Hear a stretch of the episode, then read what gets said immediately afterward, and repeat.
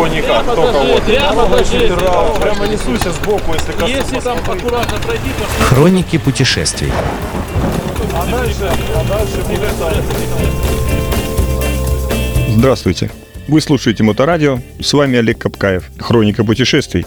Теперь мы с вами отправляемся в Бутан. Бутан – это королевство открытых ладоней. Почему? Если вы будете слушать мои программы, вы узнаете, почему я решил назвать это королевство именно так.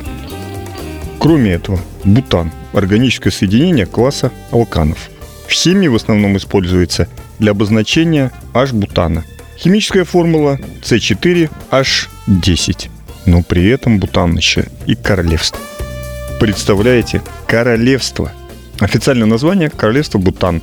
The Kingdom of Bhutan по-английски. Но бутанцы свою страну называют Дрюк Юл, что на языке дзонка называется «Земля громового дракона». О драконе я буду рассказывать еще неоднократно, потому что драконы – это родина в Бутане. Мы путешествовали по Бутану больше двух недель. Как все началось, была зима.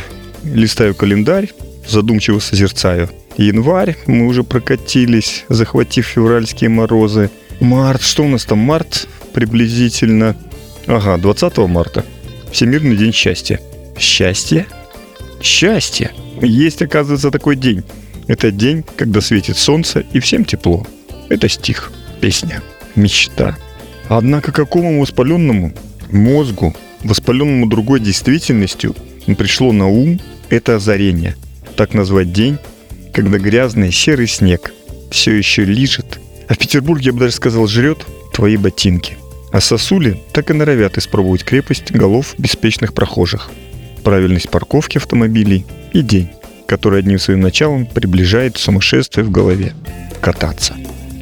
Кто придумал в нашем мире чистоганные наживы, где правит ложь, насилие, деньги и власть, секс и обман, такое светлое название – счастье, день всемирный, всемирный день счастья. И пусть хотя бы в этот день, один раз в году, люди перестанут обманывать друг друга, даже чужие люди, перестанут умирать твои близкие, и пусть в этот день распахнутся наши сердца и желания. Я думаю, именно такими мыслями руководствовался король королевства Бутан с простым бутанским именем Джигми Кхесар Намгьям Вангчук, когда вышел с предложением в ООН с учреждением такого дня. Так что же это за страна, где король думает о счастье, причем в мировом масштабе? Кто этот человек, где он живет и какие люди служат этому королю? Именно такая мотивация показалась нам более чем определяющей, и суета по подготовке к турне по Бутану началась. Все основные хлопоты и согласования поручили нашему одноклубнику Евгению. А он по всем правилам ведения бизнеса отдал на аутсорсинг все интернету и нашим пожеланиям. Мы же стали готовиться методом погружения в интернет и предались фантазиям. Кому-то рисовались снежные вершины восьмитысячников Гималаев, окружающих Бутан. Кому-то эти вершины желались быть покрытым не снегом, а другой белой субстанцией, например, сахарной пудрой. Кто-то возлежал на конопляных полях. Некоторые извивались под умелыми телами миниатюрных бутанок. А совсем уж никчемные мечтали о сотнях километрах диких горных дорог, которые уходили в небеса. И те, и другие впоследствии казались правы, как и те, кто сообщал и собирался приобщиться к святыням буддизма. Мир оказался совершенен, пусть и только в нашем воображении. Каждый получил того, что желал, а скорее даже больше.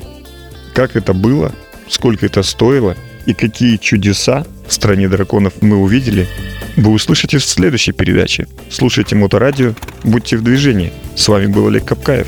Хроники путешествий.